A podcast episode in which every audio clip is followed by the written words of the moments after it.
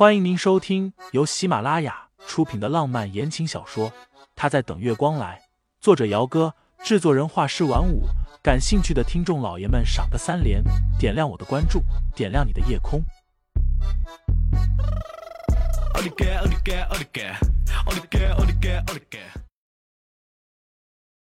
第一百三十三章，我终于找到你了。只是谁都没有想到。盛思景居然率先带头鼓掌起来，啪啪啪的鼓掌声自盛思景带头之后，慢慢的整齐划一的响了起来。对于盛思景的识时务，盛老爷子还是很满意的。这些年来，盛思年在国外还算本分，就连回国也是因为他的亲生母亲得了胃癌，时日无多了，他想回来尽孝。盛老爷子虽然对他们兄妹俩没有什么深厚的感情，但是血浓于水，毕竟是自己的亲生骨肉。过了这么多年，他也做不到真的视而不见。加上盛思景和陈毅母子俩搞出来的烂摊子，最终让盛老爷子下定了决心，让盛思年进入公司。散会之后，等所有的股东都离开之后。盛老爷子让人把会议室的门关上，单独留下了兄弟三个。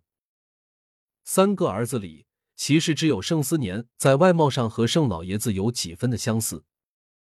盛思琪和盛思景更多的则是遗传了他们各自的母亲。思琪，思景。盛老爷子威严的开口：“思年刚刚进公司。”有什么不懂的东西，你们当哥哥的要多教导一下。亲兄弟之间要兄友弟恭，可别自己人内讧，平白的让外人看笑话，知道了吗？盛思琪声音僵硬。知道了。盛思景呵笑了一声。教导不敢当，就怕到时候还需要老三来教导我们。盛老爷子皱眉瞪过去。结婚的事情公布就公布了，你最近给我安分一点。盛思景耸耸肩：“您要是没什么事情，我就出去了。”盛思景一走，盛思琪也跟着走了。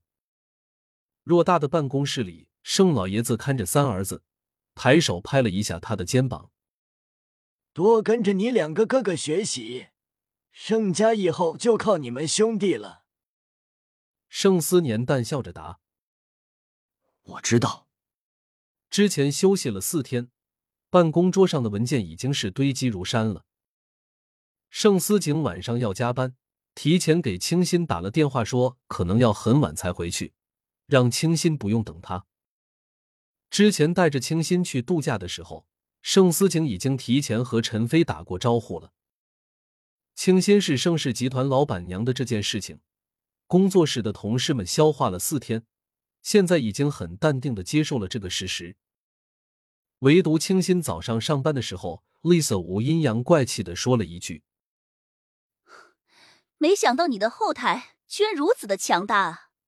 距离时装秀还有不到一个月的时间，清新晚上加班到九点多才回去。家里于嫂还没有离开，因为有客人在。客厅的沙发上坐着一个男人，看背影有些熟悉。傅先生，清新有些惊讶。傅先生是找我还是找盛？傅玉听见清新的声音，一下子就站了起来，挺拔的身高站在沙发前，看着清新时，脸上的表情是控制不住的激动。男人深呼吸了一口气，而后说道：“我终于找到你了。”小心吧！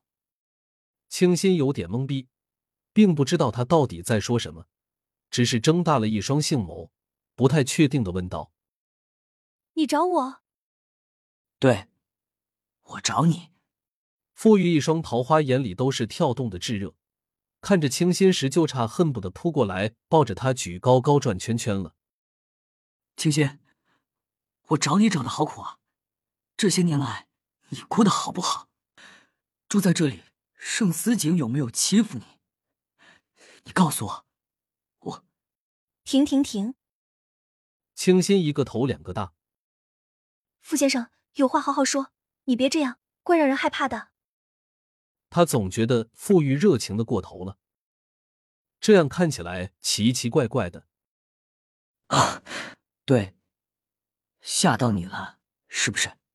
傅玉有些不好意思的笑了笑，随即正色道：“我重新自我介绍一下，我叫傅玉，你的表哥。”清新这下子更懵了，眼镜看了一眼一旁一直欲言又止的于嫂，于嫂小小声的说道：“这位先生说是您的表哥，还说是来接您回家的。”表哥，刚刚进门的盛思景眉峰霎时便拧了起来。副总是我太太哪门子的表哥？他之前只知道清新并非是沈家的亲生女儿，倒是不知道他和上城的傅家有什么关系。盛总，傅玉慢慢的收起了自己狂喜的心情，斟酌了一下，说道：“清新就是我姑姑的女儿，我的表妹，我想带她回上城去。”听众老爷们，本集已播讲完毕。欢迎订阅专辑，投喂月票支持我，我们下集再见。